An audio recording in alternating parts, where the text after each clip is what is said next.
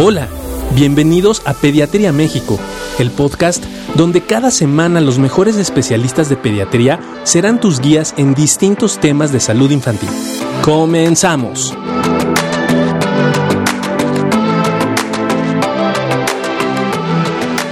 Tengo el honor y el gusto de estar con uno de mis maestros, el doctor Rubén Espinosa, eh, aquí en el Departamento de Neurología. ¿Cómo estás, Rubén? ¿Qué dices? Muy bien, Lalo, muy bien. Aquí empezando a participar en esta dinámica que es muy, muy interesante.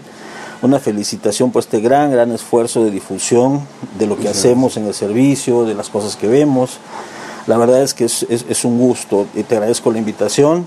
Y pues en este tema que, que, que me propones que, que desarrollemos ahora, que es el tema de las enfermedades neurocutáneas. ¿sí? Dentro de ellas, la principal, o una de las principales de lo que más vemos y con más significado clínico, pues es la, la esclerosis tuberosa junto con la neurofibromatosis, que son las dos grandes patologías del, del, grupo de neurocutáneos que vemos.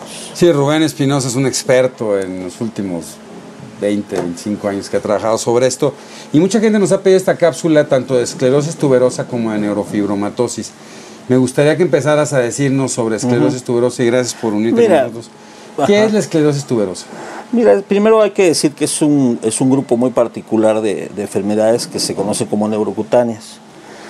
Son varias, son varias, como ya dijimos, la, la, la esclerosis tuberosa, la neurofibromatosis, pero no son las únicas. Está, por ejemplo, el von Hippel-Lindau, el Lindau, está este, la hipomelanosis de Hito. Hay un grupo bien documentado de enfermedades que pertenecen a este grupo y tienen en común que tienen manifestaciones por el estrato de, origen ectodérmico que comparten. Todas ellas tienen un, involucro a nivel del sistema nervioso central, manifestaciones en piel, pero también tienen manifestaciones en órganos internos, en corazón, en músculo estriado, en, en, en, la parte endocrinológica, o sea, hay una gran, gran, gran repercusión en diferentes órganos del cuerpo. Entonces, una, como ya dijimos, una de ellas es la esclerosis tuberosa, ¿no? La esclerosis tuberosa per se es una enfermedad de origen eh, eh, eh, genético que tiene una expresión variable, la verdad, es una, una, expresión muy amplia desde el punto de vista clínico. De las principales manifestaciones que alcanzamos a ver a nivel sistema nervioso central, lo de, la, de, las principales cosas que empiezan a dar manifestación son las, crisis convulsivas, la epilepsia. ¿no? Hasta el 80% de los pacientes que tienen esclerosis tuberosa tienen manifestación o una de sus principales manifestaciones es la epilepsia. Y dependiendo, por supuesto, de la edad de presentación, eh, eh, es la, manifestación clínica. De las más graves o las más importantes son los, los, los, espasmos infantiles que ya todos vemos. Un paciente lactante que no tiene un factor de riesgo amplio puede debutar con, eh, con, con, con espasmos infantiles o síndrome de West como principal manifestación. Cuando ya uno es más cuidadoso y ve al, al paciente puede encontrar algunos estigmas que nos pueden hablar de esta patología sobre todo porque son niños que no tienen un factor de riesgo, o sea, eh, perinatal, por ejemplo, con asfixias o, o, o, neuroinfecciones, y de repente la primera manifestación son crisis convulsivas manifestadas como espasmos infantiles, uno tiene que ser muy cuidadoso y empezar a buscar las otras manifestaciones asociadas que nos puedan hablar de esta patología. ¿Como cuáles pueden ser? Por ejemplo, es muy característico, uh -huh. ¿no? Y se menciona que en la esclerosis tuberosa hay manchas hipocrómicas, que son estas manchas blancas Así en la piel.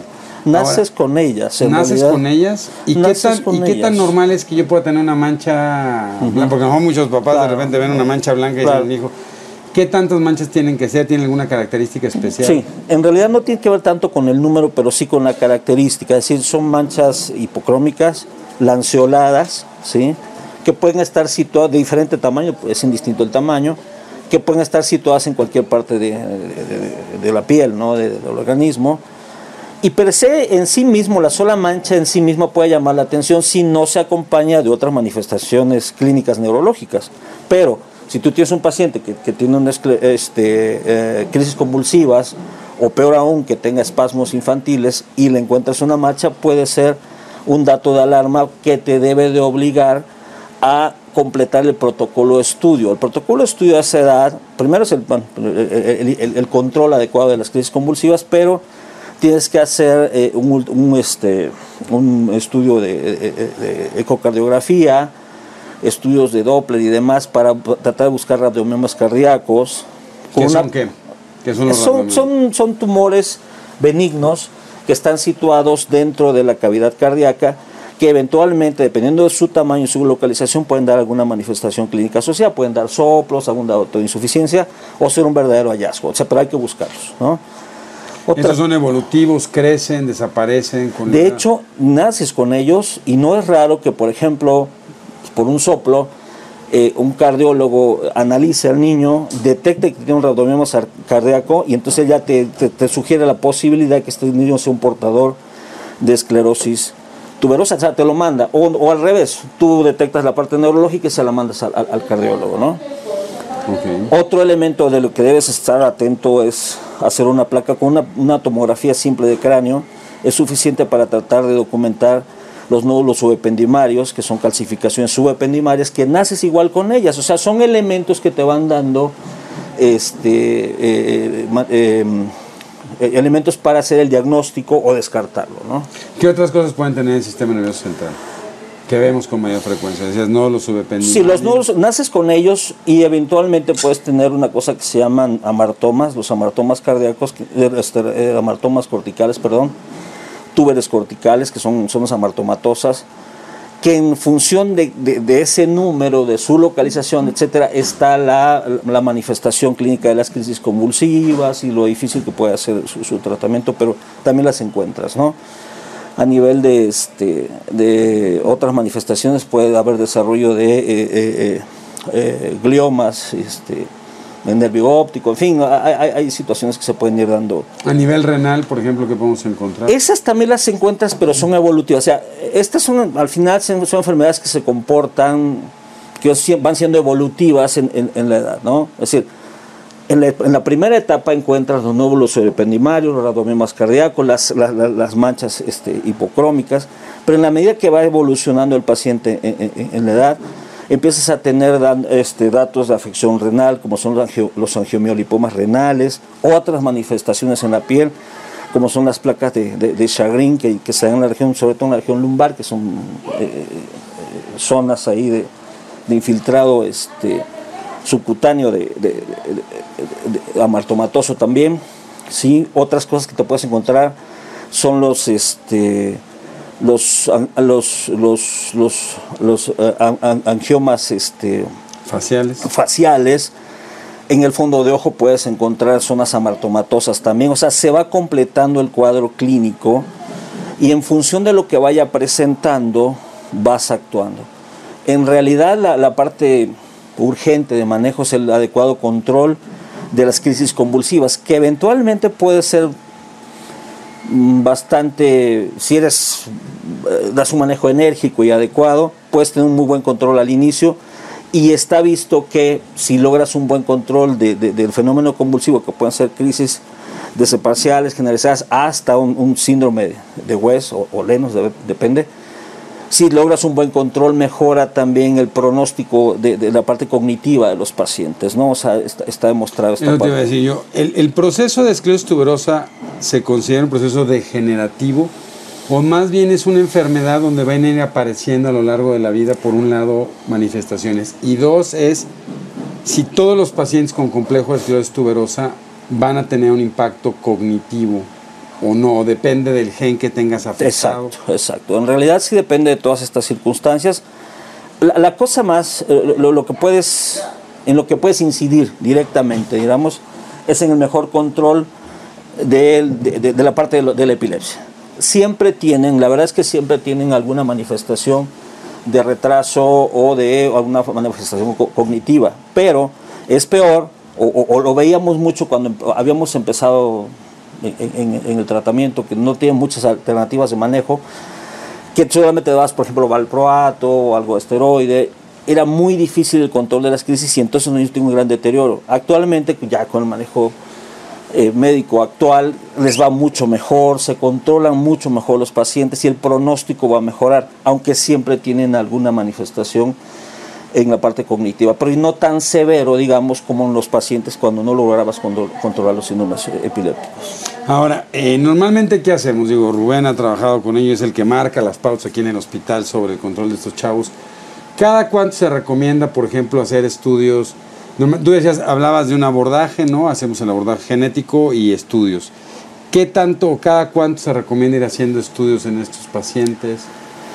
Mira, en realidad los, los citamos y los vemos primero en función del control de las crisis. Eso te marca mucho la pauta. Si tienes un buen control de crisis convulsivas adecuado, no ves efectos secundarios muy marcados, les das una pauta para verlos más o menos cada seis meses, cada cuatro o seis meses, si tienen un buen control.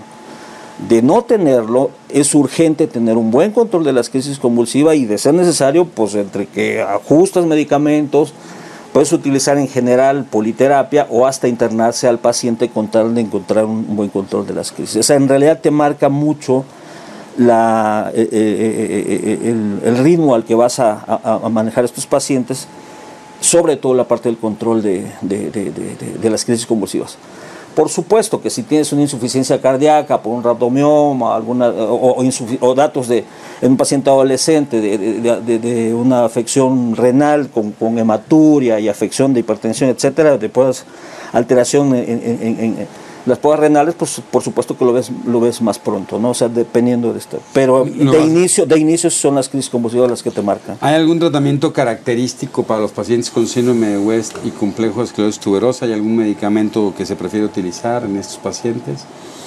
Sí, sí, sí. Para, para antes eh, era difícil, te decía yo, pero a partir que tenemos la vigabatrina, por ejemplo, les va muy bien. La verdad es que el paciente mejora mucho, mucho el control de las crisis tienes que hacerlo con cuidado, tienes que ver los efectos secundarios, tienes que ver si solo con monoterapia o, con politerapia tienes, en realidad te lo va a marcar. los hallazgos que encuentras en el electroencefalograma, los hallazgos clínicos, tanto desde el punto de vista del control y, el seguimiento que le puedas dar en ese sentido. Pero en general la vigabatrina es una muy buena alternativa, puedes asociarla con una benzodiazepina, con el mismo valproato, no sé, dependiendo de la respuesta clínica que vaya teniendo el paciente, pues vas ajustando, ¿no? Ahora, no hay un tratamiento específico para el complejo esclerosis tuberoso. como curarlo, como curarlo, digamos, mm. claramente no lo hay. En realidad vamos resolviendo las cosas en función de lo que se va presentando. La, urgencia primera es el tema del control de las crisis, es lo primero, y darle seguimiento. ¿El seguimiento a qué? Ah, bueno, seguimiento primero con una resonancia magnética, el electroencefalograma, el seguimiento por el cardiólogo. Se van haciendo, por ejemplo, este, eh, eh, mm, placas de, de, rayos X para ver las displasias corticales, que algunas están descritas. Eh, la parte de la función renal, ¿de acuerdo? ¿Sí?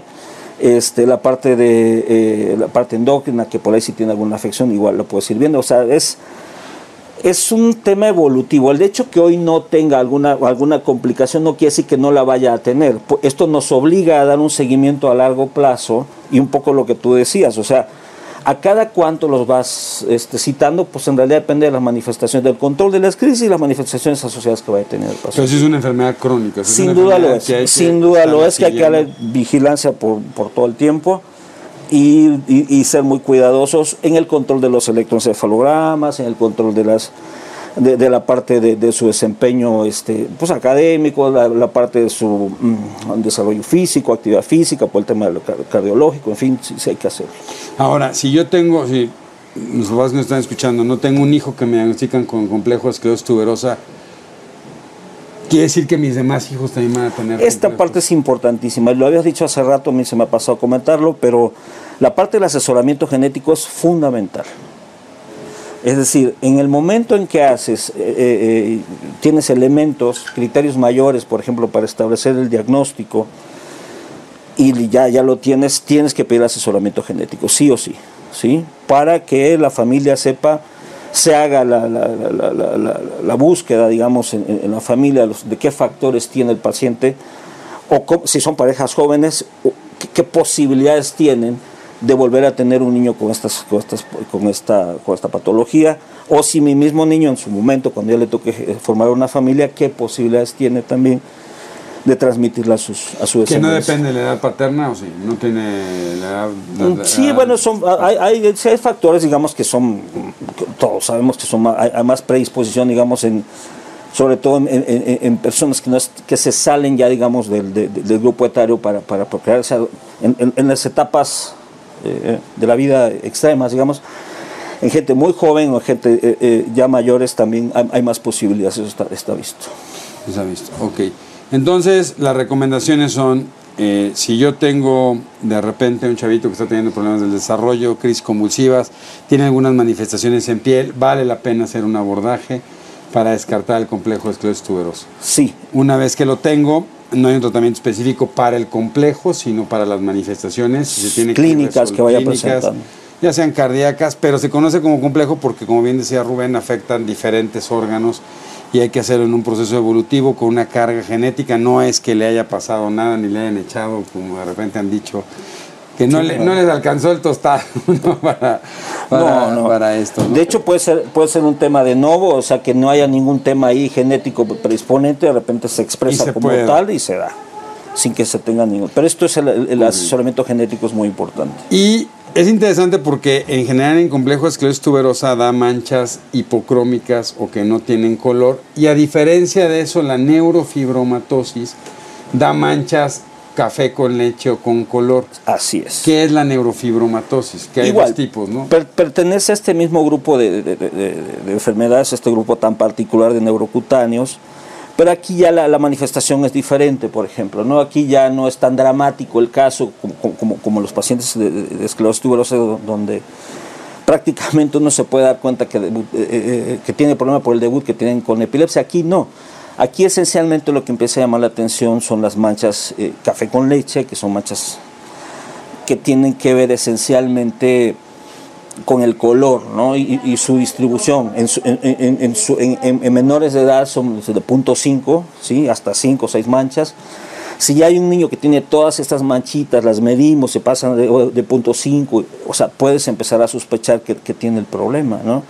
Y también de inicio no es tan dramático, lo que hay que hacer es el diagnóstico, ver los criterios, pero sí también tiene una gran repercusión sistémica, ¿sí? o sea, sobre todo asociadas a, manifestación nervio periférico, pero pues también tienen otras, otras, otras, otras manifestaciones, hacen pseudoartrosis, este, dan... ¿Qué es artrosis? ¿Qué es? Es una... dan, eh, para, para mm, expresarlo de manera clara, las articulaciones se deforman, digamos, ¿no? se van haciendo articulaciones deformadas, de, repente requieren de manejo ortopédico, de alineación, etcétera. Hacen escoliosis. Hacen escoliosis, este, estas cosas con el tiempo se, van presentando. Y la otra cosa que tiende a formar por su propia naturaleza son este, eh, tumores, digamos, que son en la piel, que son muy blanditos, que van deformando el sitio donde está. O sea, tú los tocas y están como remitentes, están, se desplazan, ¿sí? Pero estos, estos, este, estas tumoraciones, digamos, pueden surgir en cualquier parte del cuerpo. De tal manera que si tú tienes las manchas y empiezas a tener estas, estas tumoraciones, haces el diagnóstico de neurofibromatosis y te toca vigilar. Porque estas se pueden expresar en cualquier parte del cuerpo, ya decía yo. Algunas nacen en áreas muy funcionales, ¿no? Por ejemplo, sobre este, eh, en el ojo, por ejemplo, entonces se empiezan a limitar, empieza a, caerse el párpado, empiezan a limitar la función visual, puede ser auditiva o puede surgir en cualquiera de, los, de, los, de, las, de, las áreas del cuerpo. Entonces, hay que ver que estas, estas, estas, estos, este, tumoraciones que van saliendo no estén en una área funcional en general no son quirúrgicas, o sea, no es que se quiten para hacer diagnóstico porque en realidad vuelven a surgir, o sea, los quitas y, resurgen eh, estas lesiones. Entonces, pero serán quirúrgicas el momento en que esté en un área estética, digamos, o funcional, se puede, se puede hacer una intervención quirúrgica, ¿no? La otra cosa que pueden llegar a, presentar con mucha frecuencia este, son trastornos asociados a la conducta. ¿sí? No es raro que un niño que tenga una neurofibromatosis pueda tener como manifestación un trastorno, puede ser de atención. Este, y hay que buscarlo, hay que preguntarlo, porque eh, no es raro que te, lo digan y te, lo expresen así. ¿no? Está, hay estudios, hay, cosas que, se han visto y hasta 25% de los niños pueden cursar de manera comórbida, si tener un problema de una neurofibromatosis y trastornos en, el colegio. Entonces hay que buscarlo y atenderlo como tal. Ok, no, ¿y se puede tratar igual que la población general el trastorno por déficit de atención? Sí, sí, sí, por supuesto, sí, hacer, hacer el diagnóstico y empezar con el manejo este, habitual. habitual, ¿no? Y por supuesto la otra cosa que, se insiste es el, el, consejo genético también. Es otra vez importantísimo el consejo genético tratar de, ver este, otra vez lo que decíamos hace rato, si, es una pareja joven, qué posibilidades tiene de que su próxima descendencia, ¿ah? se lo van a tener, tenga este problema, o, es, o, el mismo paciente en su, en su etapa ya mayor pueda, pueda desarrollarlo también. Que tiene más riesgo, tiene una distribución autosómica es, es, que puede, puede, ser penetrancias variables, o sea, la verdad es que no, no es, no es, o sea, es muy, es, dominante, vamos, ¿no? No, es, no es, ¿Tienen problemas de epilepsia estos chicos o a diferencia de la esclerosis tuberosa es mucho Es menos. Estos se ajustan más a la población general, 2-3%, no mucho más allá de, de la población general estamos hablando de la neurofibromatosis eh, eh, de, la tipo 1. La tipo 2 se da más en el adolescente. Está descrito que eventualmente pudieran tener algunas manchas café con leche, pero no es la manifestación principal. En este caso son problemas vertiginosos, hacen schwannomas en el ángulo pontocerebeloso, empiezan con problemas de la audición. Son tumores en la tumores en la región, en el nervio óptico, el nervio auditivo, perdón que te empieza a dar problemas esencialmente de vértigo, de mareo. mareo, este tipo de cosas. No hacen manchas café con leche. Y eso es lo que te, lo, que te más o menos te, te, dice que la posibilidad de que lo tengan ya se, también requiere de un manejo a largo plazo. También sin duda, sin duda, los dos, sin duda, por supuesto, sí, los Dos, que eso es muy importante. Que a veces, muchos de los, lo que me ha tocado ver a, mí, no sé si te ha tocado, es que los papás lo dejan, ¿no? Como que. Es interesante esto que, dices. Esto que dices es muy cierto. Eh, nos ha tocado ver niños ya escolares, por ejemplo, con muchas manchas, café con leches en el cuerpo. Pues no sé, que, se toman como normales, que se toman como, como algo que se parece al papá o a la mamá, vete tú a saber, y se ven como normales, cuando en realidad no lo son, o sea, en realidad hay, hay, hay que estudiarlos, ¿no? Entonces... Es muy importante estudiarlos, también hacer un seguimiento también a nivel cardíaco, a nivel renal, a nivel de piel.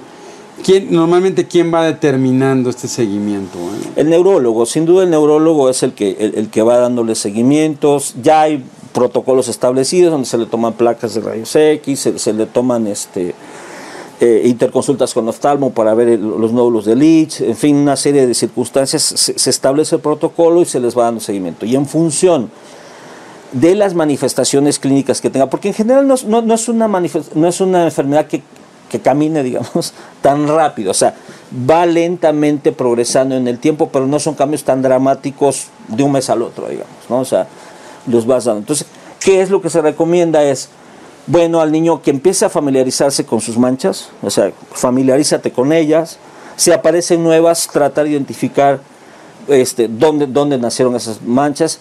Las manchas van creciendo con el niño, o sea, nace con él y, y en la medida que va creciendo, pues va, va, van creciendo con él las manchas en cuanto al tamaño, digamos, ¿no? Pueden eventualmente aparecer nuevas manchas, pero entonces hay que estar atentos a esto, o a si tiene alguna manifestación asociada, algún dolor por ahí, o empieza a crecer alguna mancha, eh, más bien que una mancha, una, un tumorcito, una, una bolita, este, eh, habrá que ver, habrá que verle y ver si se atiende o, si se observa, no sé, depende de la manifestación que tenga. Pero tampoco es degenerativo, o sea, no, es, no, no, bien que van apareciendo cosas a lo largo del tiempo. Del tiempo y eso es muy interesante, no va caminando con el niño, va creciendo con él, pero no se degenera. Así es. Y no es que necesariamente esto eventualmente pueden aparecer como manifestación propia de la enfermedad otras cosas, ¿no? Pero entonces por eso es el seguimiento para ver que Tampoco hay un tratamiento específico para no, No, en realidad, no algo que uno pueda decir con esto se cura, además, no. Ozono, cremas especiales. Fundamentalmente es el seguimiento a largo plazo, ver, tocar al niño, verlo, familiarizarse con esto. Por supuesto, lo ve dermatólogo, lo ve este, eh, ortopedia si fuera el caso, eh, eh, medicina de tumores por si fuera necesario hacer algún abordaje de alguno de ellos, en fin, se puede hacer. Entonces, para concluir, tenemos dos enfermedades no muy interesantes, eh, tanto la esclerosis tuberosa como la neurofibromatosis. Son dos enfermedades que comparten manifestaciones de piel y de sistema nervioso central y junto con otras, ¿no? Hemodinámico, también en el músculo esquelético, endocrino, en fin. Y que fueron descritas desde, hace, mucho, más 1800 muchísimos años, 1800, ¿no? La enfermedad de Borneville, la enfermedad de eh, von de, perdón, de este. Sí, bueno, que también está dentro del grupo, pues, ¿no? Dentro de ese grupo y que siempre es muy importante si vemos algún tipo de mancha, alguna situación que sí, sí es importante que los papás sí hagan caso. A veces los pediatras dejamos pasar eh, frecuentemente estas manchitas, ¿no? Y es súper importante que si ven manchas anormales en la piel es mejor que sean revisados y decir ah, que le, comuniquen a su pediatra que su pediatra haga que sí puede ser normal tener manchas una que otra por ahí. Lunares sí no hay problema los lunares ahí están puedes tener a veces más puedes tener este, muchos muchos de ellos. Aquí el tema está en, el tamaño, es que depende de, la edad, pero es punto .5, si son si arriba de 5 o 6 lesiones, ya llama la atención y entonces empezar a, también eso es bien interesante cómo se debe explorar a un niño y por eso es tan importante a veces retirar la ropa, ¿no? Porque lo que se está buscando es estos estigmas cutáneos. Sin duda, o sea, cuando están en etapa todavía, digamos, de escolarcitos, de lactantes, es muy sencillo. La cosa se complica cuando ya son adolescentes, pero uno entiende que ya está el paciente enterado de, de, su, de su enfermedad y uno tiene que sensibilizar al adolescente en familiarizarse con sus lesiones, y de inmediato notificarnos si hubiera algún cambio en ese sentido. Porque esas ahí van a estar y pueden ser... Entonces sí hay que decirle a los adolescentes, tanto de esclerosis como de, sobre todo de neurofibromatosis, normalmente el complejo de esclerosis tuberosa, como tú decías, sí tiene ciertos impactos cognitivos. Sí, cómo no. A diferencia de esto, la neurofibromatosis en general... No, no. Son chicos que pueden tener más trastornos por déficit de atención, pero en general, básicamente, más problemas de conducta, más impulsividad pero en general no suele ser. Sí pueden generar estos tumores igual que el complejo esclerosis tuberosa, aunque en el complejo esclerosis tuberosa suelen ser más agresivos sí, sí, sí, en la neurofibrosis. Es diferente, pero, pero sí es más dramática la, esclerosis tuberosa por el tema de las crisis. Entonces, eh, ¿cómo quisieras concluir? ¿Qué te gustaría que la audiencia pudiera El mensaje es muy sencillo, hay que observar a nuestros niños, observarlos, nada está por demás investigarse, mucho menos si por ahí se sale del patrón habitual familiar, digamos, de, la expresión en, cuanto a su piel, ¿no? Porque al, final estas enfermedades tienen la ventaja de que tienen una expresión en la piel.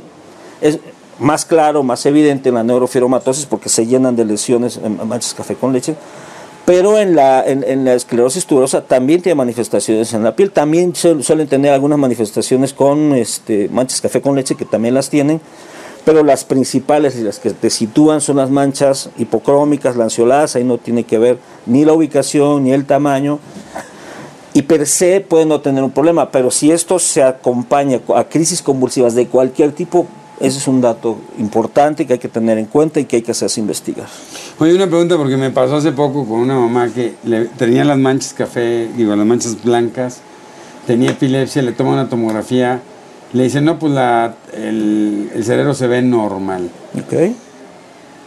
Siempre he recomendado tener un estudio de imagen de calidad. Está mal estudiado el paciente. Si, si como tú me lo planteas, pues no sé. Le dijeron, no, pues no tienes que ver tuberosa, ¿no? Porque pues la tomografía está normal.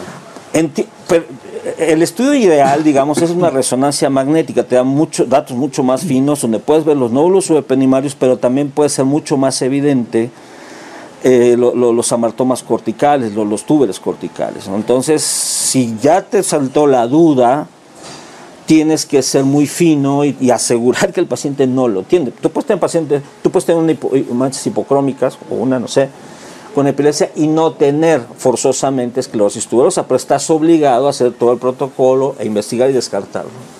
Eso es súper importante. Bueno, eh, pues muchísimas gracias Rubén. Hombre, encantado la vida, pues aquí estamos. Con nosotros se nos fue rapidísimo. Por favor, todas las preguntas que tengas, escríbanosla a nuestro Facebook de Neurología Pediátrica del Hospital Infantil de México este, o en la página del Departamento de Neurología. Estamos trabajando por ustedes. Todos los temas que tengan, ¿no? que eso nos lo piden mucho algunos papás, por favor, háganoslo saber para que los podamos tocar y podamos seguir participando y pues que todos sigan aprendiendo. ¿no? La- la- es bien importante que los papás sepan y estén bien informados. Es. Entonces, este, son súper importantes. Lalo, pues gracias por la invitación de nuevo. Por favor, cuídense, manténganse en su casa. Si no es necesario salir, no salgan.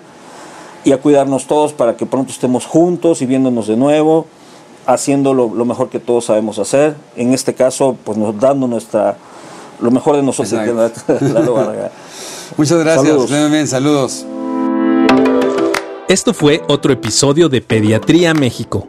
Y recuerda, los países caminan con los pies de sus niños. Si este episodio crees que le puede ayudar o servir a alguien, por favor compárteselo. Le podrías estar ayudando mucho más de lo que te imaginas. Síguenos en nuestras redes sociales. En Facebook e Instagram nos puedes encontrar como AMHIMCDMX, AM de Asociación de Médicos, HIM de Hospital Infantil de México y CDMX de Ciudad de México. Nuestra página web es amhim.com.mx. Para cualquier duda o comentario, escríbenos al correo electrónico pediatriamexicopodcast.gmail.com. Gracias por acompañarnos. Hasta la próxima.